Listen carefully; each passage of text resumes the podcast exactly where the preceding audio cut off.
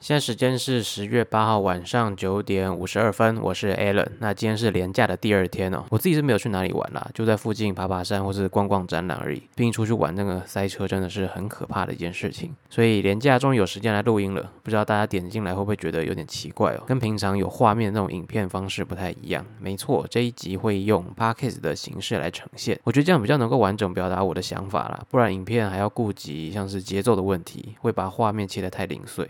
所以这一集 podcast 是之前有在 YouTube 跟 IG 发了十万订阅 QA 的贴文。那其实一年内达到十万订阅，是我自己在创这个频道之前定的目标啦。那时候就是完全是一个 YouTube 菜鸡。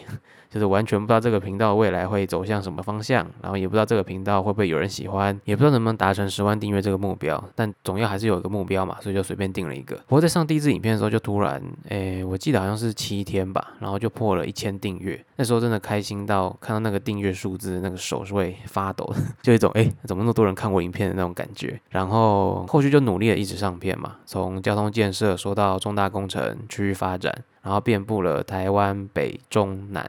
东边就好像还没有说到，下次好像要讲个苏花改或苏花安，好，就这么决定了。总而言之呢，频道是在二零二二年的十月十二日创立，然后很顺利的在今年九月十一号达成目标，总共大约花了十一个月。诶，就是很感谢各位观众的支持啊，所以这一集就是来回答各位提出的问题啊，像是我是谁，今年几岁，读什么科系，安安住哪，给约吗？诶，没有这个部分。好，那我们就开始吧。啊，首先我们从 YouTube 的开始哦，第一位是 Tiger 九六八七二四二，想知道这些资料是怎么收集跟整理的？感觉背后有很多复杂的资料，但在影片上被呈现的很简单清楚，好厉害。诶，谢谢你的吹捧，就看到影片很好懂，基本上我就啊放心，因为简单易懂本来就是创立这个频道的宗旨之一啦。毕竟如果做一个很多人看不懂的影片，就意义也不大。所以整理资料部分会比较像是我自己读完资料之后，抓出各个主题比较有趣的部分，然后变成小主题。后续就是每一个小主题的安排，会希望它是有个呃逻辑跟脉络存在的。所以有时候会用时间去安排先后顺序，像是基隆和结完曲子，就是用时间去推进整个故事的进度嘛。然后桃园航空城就是会从一开始的呃政府对于这一块土地的目标或者梦想开始，然后推到他们有进入了怎么样实质的规划，再接下来就就是这些规划对当地居民造成什么影响，然后引起了什么样的争议这样子。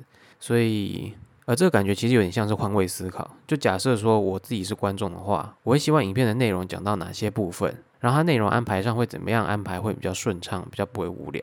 所以我在写脚本的时候就很像。怪人一样自问自答，就是哎，我这样写观众会不会看不懂，或是觉得这边的逻辑有点奇怪，然后再重新看一下我刚刚写的什么东西，那心里头就想说，嗯，还好，然后就继续写，或是干好难懂哦，然后全部删掉这样。就如果用第三视角来看我写脚本，应该觉得超级怪，就大概是这样了。简单清楚真的是最重要的事情。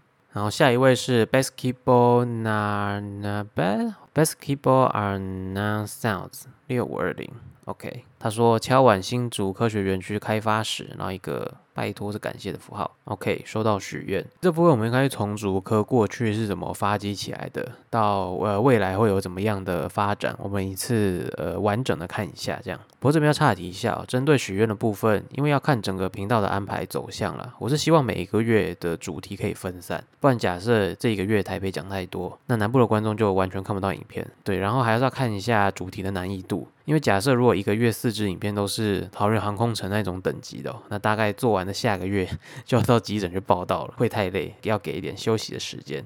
所以总之各位的主题许愿我都有收到，哎，大家别太担心。然后下一位是 Wesley，哎，你的猫有点可爱，觉得台南有可能盖篮球场馆吗？篮球场馆，呃，你是说运动中心还是那种国际赛事那种类型的？可能要再具体一点。好，下一位是 user i h 七 k m 五 l b 三 n，这应该随机乱码吧？你觉得最适合台湾的一级行政区划为何？哪些是直辖市？对于小小的岛，有太多县市跟直辖市的解方 and 理想行政区。OK，我自己是觉得台湾的县市真的有点太多了，包括县市的划分，然后有很多的县辖市，甚至是有些区的划分就已经很奇特。像之前说到的桃园青浦，它概率的范围就被分成了大园区跟中立区两个。当然，行政区的划分其实是很早就定下来的，不过也要随着时间跟发展做调整了。那我个人最理想。嗯，其实也不能说到最理想，因为整个行政区的划分还要牵涉到很多像是中央跟地方的财政或者政府层级划分的问题，就像是大家那么想升直辖市，就是能够拿到更多的那个统筹分配款嘛。那拿到越多的分配款，就能聘更多的公务员，然后做更多的建设。而建设对于政治人物来说，就是强而有力，而且民众可以亲眼所见的那种政绩啦。所以这牵涉的范围很广啦。不过就我自己初步想的话，会比较偏向是。台湾各县市就合并起来，变成北中南，总共四个就好。但，嗯，就算剩下四个好了，后续也一定会有其他区跳出来说：“哎，我分配到的经费比较少，或者怎么样。”就是怎么做都一定会有不满的声音啦，没有能够做到绝对公平的啦，这有点难。好，下一个是 User ROC，想知道中立体育园区的规划。OK，收到许愿。中立体育园区范围还蛮大的，未来也有绿线延伸中立经过，再加上还有机捷的中立车站跟台铁的中立站。算是蛮繁华的一个地方了，之后来讲一下。下一个是 CPT 五八五一，台中人想问：第一个甲后线，第二个有 Adobe 吗？第三个是高铁延伸宜兰。OK，也是收到许愿。Adobe 的部分当然是有了，包括整个频道的封面、影片，然后地图绘制，都是依靠 Adobe 的 Premiere 跟 Photoshop 做出来的。尤其影片里面像是现代跟古代地图对照，就是用 Photoshop 一个一个调透明度，然后把图片变形、上色标示，一步一步慢慢画出来的。所以 Adobe 算是我主力的制作软体，没有错。然后下一位是 Love Shape 一三一四啊，他说优质频道加油啊，感谢你的加油打气，赞赞。然后下一位是 Samuel VR 九 EY，想看高雄二零五兵工厂计划，还有亚洲新湾区完整计划。好的，收到许愿，这个老观众绝对记得，蛮常看到敲碗关于高雄的主题留言，感谢啦。其实比较常关注我们频道影片的观众，应该会发现一个脉络。就是如果我自己要介绍一个城市，通常是会从捷运建设开始说起。毕竟有捷运，就代表这座城市具有一定的人口规模跟发展。然后捷运路线基本上也是希望把几个比较重要的人口聚集地串起来。加上捷运的设站，通常都是会选交通比较方便，像是有呃公车转运站、台铁站等等之类的。所以从捷运就能知道一座城市大概的发展脉络。诶，刚刚留言是什么？哦，OK OK，高雄二零五兵工厂跟亚洲新湾区，放心一定会讲到啊。而且我很想了解一下整个高雄港是怎么从零开始发展起来的。不过研究一个主题就要花不少时间了，尤其考古类的绝对不能有错误的资讯，所以再给我一点时间。下一位是 User KSPENG，想问看看桃园中线的历史规划未来，毕竟桃园到双北的铁路规划实在太少，而且桃园的公车状况超级不稳定。桃园的部分上礼拜刚做完桃园捷运，所以想知道最新进度的可以看一下。至于单一的路线，我自己是不太打算经常做，因为捷运建设的前期规划真的蛮多版本的。如果要花时间查相关资料的话，我个人对一个范围就是一个区域怎么发展起来的会比较有兴趣一些，像是刚刚提到的高雄港，所以单一路线介绍的顺序会排在比较后面一点。下一位是 How How 点四二三，哈哈，不知道问什么，但来给您加油打气，整理资料、剪辑影片、回复留言都辛苦了啊！感谢你的鼓励。有时候回复留言真的算是一种消耗，不是说留言很累啦，就像加油打气这种，就是有正向的回馈。但看留言不可能都只看到这种正向，有时候也会出现乱骂人啊，跟网友起争议，把影片当成什么政府大外宣频道之类的，就是。网络一旦匿名起来，真的会出现很多魔人或是怪人，你知道吗？所以看留言之前，真的要做一点心理建设，不然之前看越多留言，心情就会越糟。现在是有点调试过来了，感谢你的加油打气。下一位是 Steady 一九四四，哈哈，需要帮忙吗？尽管说，感谢你的暖心问候，赞赞。下一位是 YSHLAPISH，想知道高铁南延屏东还有没有救新方案？嗯，都走到这个地步了，看来应该是定案了啦。对，再下一位是 Destroyer K A G E R O 来讨论大直都更这部分有点太专业，而且我没有看过实际的现场，就不方便评论了。下一位是 User V I 七 S K 四 M U 五 W，想请问 Alan 是什么高中加大学毕业的？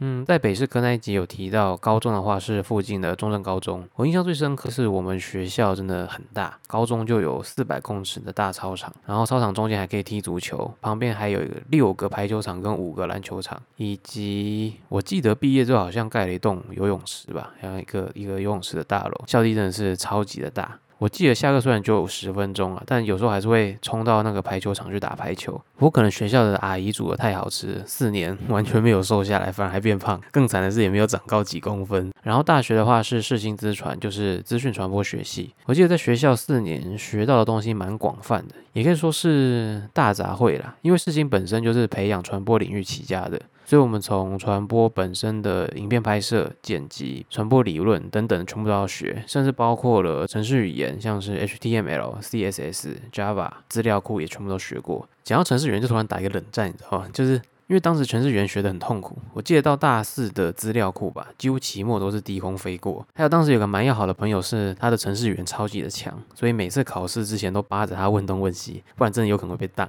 那所有科目里面，我其实我自己会比较喜欢的是影片制作，这个是从大概国高中就开始慢慢出现的一种兴趣吧。所以我记得那时候填大学志愿是全部都是跟传播挂上名称的系所。像是呃台大生物传播，然后正大传院的不分系，交大，接下来就是世新。我记得，如果当时纯靠分数的话，我印象中是可以上中字辈的学校是没有问题的。不过我真的太喜欢影片制作，全部的学校就只填了传播科系。也是因为这样子啊，频道影片里面的地图动画或者字卡效果的安排上面，我对我自己是有蛮高的品质要求，就不希望我自己出手的影片是那种草草带过的感觉。尤其我们频道的影片资讯量都很大，也蛮依靠地图解说的，大概是这样子。所以高中是中正高中，大学是世新资传。下一位是 Low Fan is cool，想敲碗高雄港洲际货柜中心的介绍。好的，收到许愿。再下一个是 Mini 九零一四零，请问 Alan 开始做影片有什么契机吗？有没有私心希望大家多关注的议题？其实契机简单来说有三个啦。第一个就是刚刚我说到我自己很喜欢做影片，所以一直到大学毕业出社会，我都是在找影片制作相关的工作养活自己。但是影视产业的薪水，老实说其实蛮惨的，所以就一直想说有没有可能去增加自己的收入。而且大家想到影片啊，大多数人的直觉可能都是到 YouTube 上面去看，所以我想说如果有机会的话，YouTube 这边好像也可以试看看。但是就一直没有确定要讲什么主题啊。那第二个最主要的是我自己超喜欢玩模拟游戏，就比较少接触游戏的人可能不太懂。呃，模拟就是在一个游戏里面创造出一个类似真实的环境。假如说时空背景是建立在二战的话，可能你就是扮演成诺曼底 D-Day 执行抢滩登陆的士兵，或是在太平洋战争里面的某位舰长，或是战斗机飞官要执行什么任务等等。那模拟游戏也不只有这样子。如果把模拟的角色换成是市长的话，那你就可以在游戏里面规划哪里是住宅区、商业区、工业区，或者是交通建设，像是机场、火车、捷运、轻轨、公车的路线要怎么规划等等的。还有假设今天城市人口如果越来越多，要怎么解决交通拥塞这个问题？那这个游戏就是 City Skyline，一个号称精神时光屋的游戏。我还记得自己很常晚上打开游戏啊，就想说玩到十二点来睡觉，就发现说，哎，这边人口数量好像到了，我来规划一下捷运。然后另外一边，哎，怎么塞车了？来观察一下为什么塞车，然后改善一下。就再回过神来看时间，哎呦，啊，怎么半夜两三点，超可怕！我就很喜欢看整座城市的发展，然后也很想知道现实的城市市政府会怎么规划整体未来的发展走向。而且不觉得看到家乡未来有哪些的改变是一件。嗯，很酷的事情吧。好了，我觉得大家可能没有那么想。就连我每次跟大家聊到说，哎，你知道附近最近要动某某工程，或者要盖什么东西，大家反应好像都是，哎，是哦，或者嗯，真的假的？就觉得好像可以把这些东西都介绍给大家知道了。那最后一个契机就比较 现实一点，就是主要是我们家的房子太小，然后爸妈也工作了三十几年，想说有余力来换更大一点的房子，所以就开始看房找房。那在看房的过程中，我自己就想说，还是得看一下附近区域的未来发展嘛。就开始研究一些比较实际的，像是呃市政府的公开资料，来看一下这附近有什么样的规划。但后来这些都没有派上用场了，因为主要还是要考量工作地点的关系，所以最后还是就近买在老家附近，至少生活圈还是熟悉的。不过在买房找房的过程哦，就突然发现一个蛮有趣的事情，就是周遭的交通建设跟区域发展，其实很多人在关注。可是老实说，一开始光看那些政府的公开文件，有很多的专有名词，难度很高，而且一份报告的页数又很多。我自己刚开始看的时候，就很常被这些文件催眠，你知道吗？每次刚看几页就开始打哈欠，然后看完几十页之后，就刚好可以关灯睡觉。不过这就是很好的出发点嘛，因为我前面也说到，我自己很想开频道，但找不到主题。然后我对城市规划有兴趣，也不排斥看政府的资料。再加上我自己也是靠影片制作来吃饭的，所以把几个元素都在一起之后，就感觉好像可以开频道试试看。反正没试过，也不知道会不会成功吧。哎，这个怎么讲那么久？总而言之，开频道的想法就大概是这样子啊。当然里面还有很多细节，这个之后就慢慢再说。那另外一个问题是，有没有私心希望大家多加关注的议题？嗯，这倒还好哎。我第一次觉得我其实没有厉害到想要呼吁大家关注什么议题，就老实说也不是个咖啦，我是单纯把我看到觉得有趣的内容，然后用比较简单的方式呈现给大家而已。好，下一位是 Andrew Lin 五三二零。想看高雄未来路线图与黄线流标的原因与变化。宜兰高铁选址与高铁南延屏东。OK，收到许愿，也是一个很常看到的高雄雄亲呐。那高雄未来路线图好像在二零二四年会出来，有点忘记了。不过高雄未来路线图就要等市政府他们做完之后公布，我们才有资料可以讲。然后黄线流标一样是单一路线的顺序会排在比较后面，接下来是高铁宜兰跟南延屏东之后会做，接下来是哇哈 B E U N I 零二，好想看离岛的介绍。好的，收到许愿。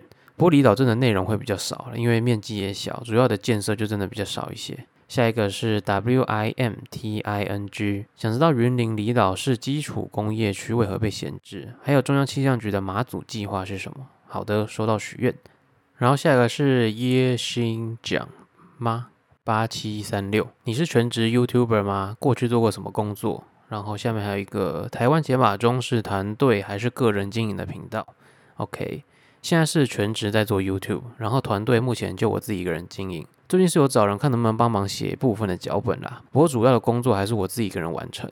那过去做过什么工作？我的工作经验其实没有很多诶，因为二零一九年大学毕业，然后等当兵，二零二零才第一份的正职工作，主要是在其他 YouTube 频道担任剪辑师，最后是在今年五月离职，然后把我的 YouTube 转正，所以我正职的工作时间大概是快三年左右，然后其他的就是大学时期的实习跟打工，去过公司像是 Yes 一二三、风传媒、雅虎，工作内容的话基本上都是跟影片制作有关。然后也略懂一些 YouTube 经营的皮毛。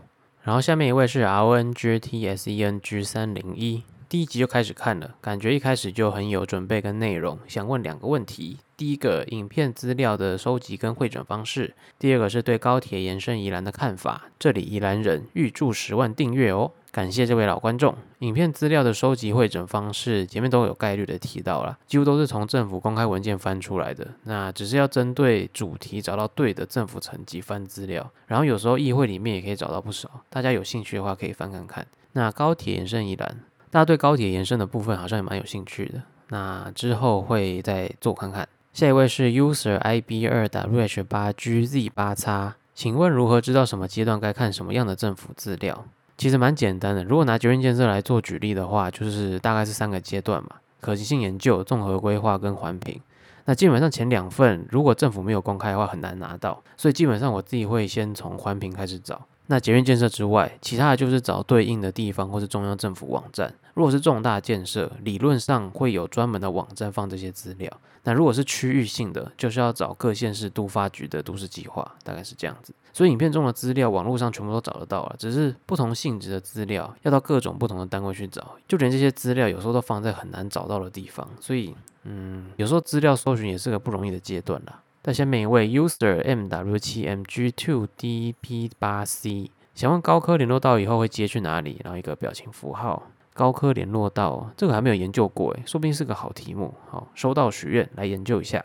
下一个是 R E N Z O in the space，什么？竟然有 podcast 吗？诶，以前没有，但现在有了。之后有时间我也蛮想继续开的。主题可能就比较偏向我最近看了什么样的资料，或者关心什么样的议题为主。呃，举例来说，像是先前大停电的时候，台电后续不是有做一个强韧电网计划吗？其实我那时候就很想要看里面整个计划是怎么样的执行，或是要盖什么样的东西，哪些阶段到什么时候完成等等之类的，然后会对台湾的电网会造成什么样的影响，这样子，或者比较国际性的乌俄战争现在的战况怎么样，目前反攻推到哪里，未来有怎么样的据点一定要攻下来等等之类的。然后 p a c k e t 也能顺便回答一些观众的问题，所以大概是这些内容吧。我自己最近关心的议题，然后可能国际上的大事，以及回答观众的疑问。接下来是 E L I I N E B，感觉关于影片主题已经有十几个在后面排队了，要一个 W，超级多。我现在的主题预备名单里面大概有三四十个在排队，我的整个 Excel 已经大爆炸。然后下一个是 User W P 九 M Z 九 I C E W，我那一天户外教学呢，很刚好呢。说到户外教学，就突然想要出国。诶，疫情是从二零二零年开始的嘛，然后现在是二零二三年，总感觉时间好像被偷走了，就是时间一下直接咻过去了两三年，一直到今年大家才敢慢慢的出国，所以就突然好想要去其他国家走走看看。下一个是 user dc 八 oh 七 iu 八 s，然后是一个太空人的图案吗？问现在 YT 好做吗？如果是现在开始会不会太晚？有没有什么建议？哦，是个 YouTube 经营方面的问题。问这个问题代表你应该想要开一个频道，对吧？那我自己的看法是觉得进入一个产业其实没有早晚的问题，问题是你的定位跟其他已经在里面的人相比，到底明不明确，或者是突不突出？其实前几年就有在讨论说，YT 市场是不是已经饱和了这个问题？因为可以看到很多娱乐类型或者日常 Vlog、游戏等等，就是比较偏休闲，观众看了会开心的类型，其实已经很多人在做了。但知识类或是资讯同整类的，我一直觉得还没有到饱和的程度。因为这几种本身需要一些领域的专业知识，或者是呃创作者本身需要具备把很多不同的资讯跟复杂的资料同整简化到能够让一般大众了解的地步。所以我自己是觉得知识类跟资讯同整类的还有很多的空间，而且这些领域都蛮广泛的。就是如果再仔细拆成很多不同的细项的话，还有很多内容可以讲。那如果是回到刚刚提到的休闲娱乐。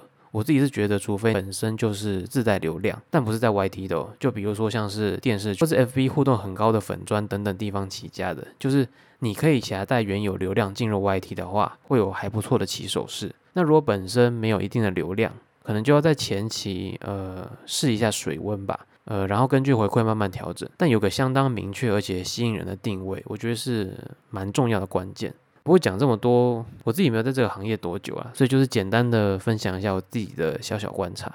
其实我觉得开频道跟创业有点像。我自己在决定跨入全职 YouTuber 之前，整个频道就已经试运转了大概半年，然后我自己大概也存了六个月的紧急预备金，才敢真正转来当正职。同时运气也真的算蛮好的吧，毕竟第一支影片上传之后，一个礼拜内就一千订阅，所以嗯。因为有可能上传第一支影片之后，结果没有什么观看，试了几次之后，我自己就放弃了也说不一定。但没有试过，真的就不知道了。所以如果有什么事情想做的，然后生活上也没有什么太大的烦恼，有余力支撑你试试看的话，我是很推荐可以努力看看。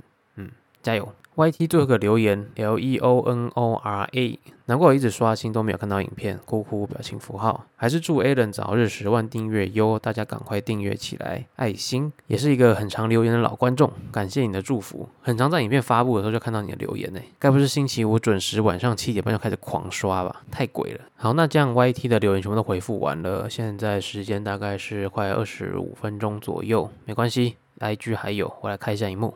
OK，我来看一下，大概快二十则留言。那 IG 我就不念姓名了，因为有一些可能是 YT 不好意思留言转来 IG 的。好，那第一个妹妹是忠实观众，又是建筑系毕业，而且会做影片，来帮她问有没有在招募伙伴。哇，伙伴的部分吗？目前是暂时没有，不过在看资料阶段还蛮需要帮忙的。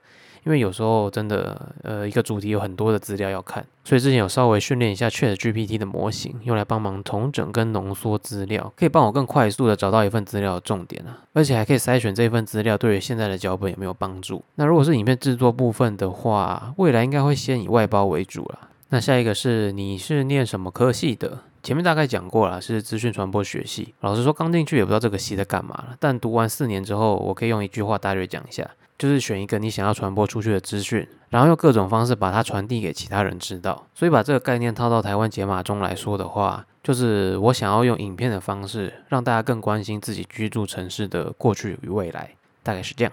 接下来第三个亚洲新湾区完整计划，你是不是刚刚在 YT 留言的老观众？YT、IG 两边都留了，好啦，一定会做了，别担心。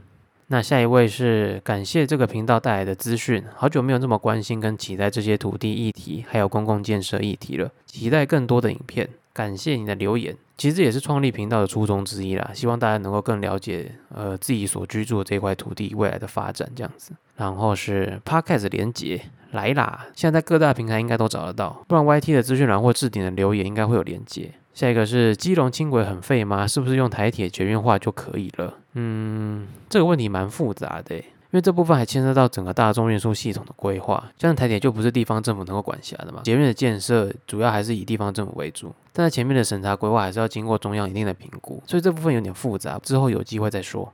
下一个是 A 人是相关科系的吗？好奇大学读哪？如果说是做影片，世新资传应该是有关联啦，但不是都市计划出身的。下一个是，我觉得你影片里的声音很像菜渣的搞笑短片，有人这样说过吗？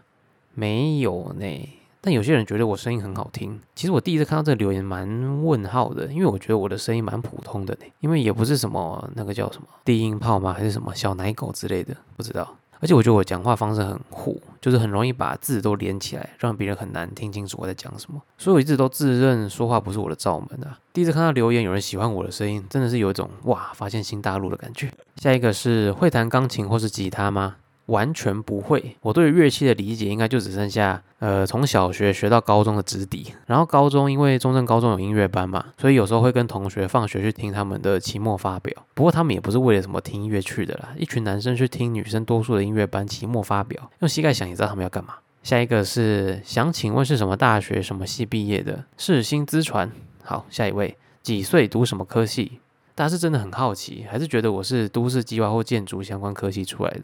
嗯，稀有，我是传播出身的啦。诶，老实说，我自己觉得现在什么科技出身，好像没有到这么的绝对。就除非你未来真的是想要走很传统、很传统，然后超级专业领域的工作，不然科技可能就只会影响到，嗯，可能前面几年的发展而已吧。而且现在网络很发达，上面要找什么资讯，通通都有。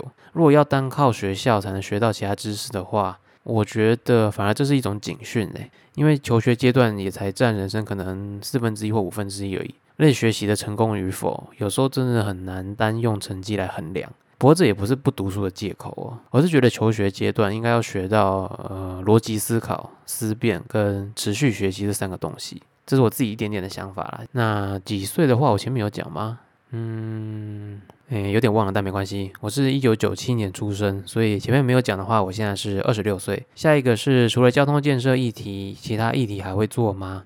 除了交通建设以外的议题有啊，我们除了交通建设以外，也做了重大工程跟区域发展啊。然后未来也想要做其他关于台湾的过去、现在跟未来的故事，敬请期待。下一个是是否能做关于高雄整体区域规划发展及现况，按不同发展区域分别级数，或是对重大建设深入探讨。好的，收到许愿。想知道你最喜欢台湾哪些县市？最喜欢哦。我自己还是比较喜欢北投啦，毕竟是待了二十几年的故乡，认识的人跟回忆都在这里。而且跟真正的台北核心区域来比，北投的生活步调算是慢了不少。虽然跟其他地方还是算快啊，但北投部分的郊区真的有点休闲的感觉。下午没事可能还可以去一些地方爬爬山、逛逛公园之类的。不过就算住了二十几年哦，还是没有办法习惯北投有很多上年纪的阿公阿伯，很可怕的骑车方式。就从都市发展来看，北投是一个很早就已经发展起来的地方，没有经过什么完整的都市规划，所以很多除了主干道以外，还有很多弯来弯去的小巷子。再加上北头有很多的山坡地，所以有时候骑在路上那个视线真的没有很好，很长你在主干道上看不到其他巷子要出来的车。然后这些阿公阿婆十个有九个就是。你知道那个画面就是机车前面挂个菜篮，戴个西瓜皮的安全帽，然后虽然时速就十几二十几哦，却有那种没有在插小你的那种骑车气势，你知道吗？直接冲出来，啊，有些冲出来跟我同方向那也就算了，有些冲出来是要到对向去停车的，这个遇到当下没有急刹是真的会撞下去的那一种，很可怕。所以前几次遇到是真的会很生气，但。碰到越多次哦，无奈的心情会渐渐大于生气。因为你就算上去理论，他们有时候也是笑笑跟你说：“哎呀，拍谁啦？我要开个慢的啦，啊，你也不要骑太快哈，啊，注意安全呢。”可以验证北投的生活步调就真的有点慢吧。下一个是做影片过程最困难的部分，最困难哦，应该还是找资料、读资料跟写脚本吧。因为在找资料的阶段，要判断这个资料能不能用。那接下来还要把这些资料大概扫过一次之后，看能不能从里面找出一些有意思的内容跟大家分享。像是截弯取直的滨江计划，是在后面校稿阶段找到了补充资料。那概率扫完手上有哪些资料可以用之后，就进入到最难的部分，因为整个工程跟建设资料终究是很无聊的内容嘛。那要怎么在脚本当中讲得清楚、脉络连贯，然后最好在几个地方安排一些吸引人或者搞笑的梗之类的，就是内容安排上需要努力思考的地方。所以我记得在写桃园航空城的脚本，那时候光是哪一段要排到哪一边会比较顺，大家看起来会比较好懂。光是想这个，我就想了大概一两天左右，就可以看到好几个段落在 Word 档上面挪来挪去，最后才排到比较满意的地方了。然后桃园航空城在影片制作阶段也蛮辛苦的，因为要画的地图很多。我记得那支大概是做到凌晨三点多才顺利输出，上传到 YT 大概是四点多。然后因为那时候我还有正职工作嘛，隔天早上八点多要起床，骑一个小时多的车去上班。我想说那时候到底是怎么撑过来的？要求我。下一个问题是，Alan 有另外一半了吗？答案是没有。我现在是采取一种佛系的态度吧，因为对于创作者这种职业来说，虽然工作是蛮弹性的，但压力也蛮大的。哎，好像不能这么说，哪个人压力不大？哎，应该说算是一种自己的小事业了。那加上 YouTube 就是有上片有钱，没有上片就没什么广告费的模式，所以通常都会逼自己有余裕的话，就会尽量多准备一些内容。那用到最后，就会让自己的空闲时间变得非常的少。就是没有什么时间做其他的休闲娱乐，然后也让自己处在一个想休息，然后又东怕西怕的那种情境里面。我就觉得之后要尽量找一个平衡点了，等于是保有持续更新影片，然后又能好好给自己放几天假充电一下，然后再回来继续奋斗。其实不管是在拼学业还是拼事业，都应该要找时间让自己适当放松一下，不然持续拼下去，不管是身体、心理或是感情，都会出状况。总之我自己也还在学习啦，所以如果大家有觉得什么运行不错的模式的话，欢迎跟我分享一下。然后下一个是平常都什么时候剪片跟收集资料？呃，我目前大概就有一个固定的时辰啊，像是目前是固定在周五上片嘛，所以通常周五跟周六是放假的时间，然后周日到下周二就是查资料、看资料，然后写稿的阶段。稿子最慢一定要在周二下午写完，因为晚上要校稿跟录音，才能赶在周五前把影片全部制作完成上传，所以整个流程是蛮赶的。有些影片的资讯量都很大，不管是在前面的收集资料、写脚本、校正跟画地图，都要花蛮多的时间。也是呼应到我前面说的啦，虽然有时候很想要休但是有时候还是得硬着头皮读资料跟写脚本，同时又不能让影片的品质掉下来，所以有一段时间我自己是觉得还蛮痛苦的，但现在是有稍微调整了，就是不要把自己逼得太紧。好啦，那下一个问题，诶，没了。好，问题比想象中的还要多，不过呢，也蛮开心能够回答一些观众的疑问啦。那最后呢？其实就是很感谢有观众的支持啦，尤其我自己也不是从都市计划或是建筑本科出来的，就单纯是靠我自己的兴趣跟好奇心，再加上想把自己收集来的资料跟大家分享，就这么简单而已。那未来就会继续制作影片，然后未来又有一些新的计划正在进行中。所以总而言之，言而总之，不管是从哪一支影片加入的观众，很谢谢你们这一年的支持、指正跟鼓励，未来就请多多指教。好像突然有点感性。好了，总之就是谢谢大家，我们之后见，拜拜。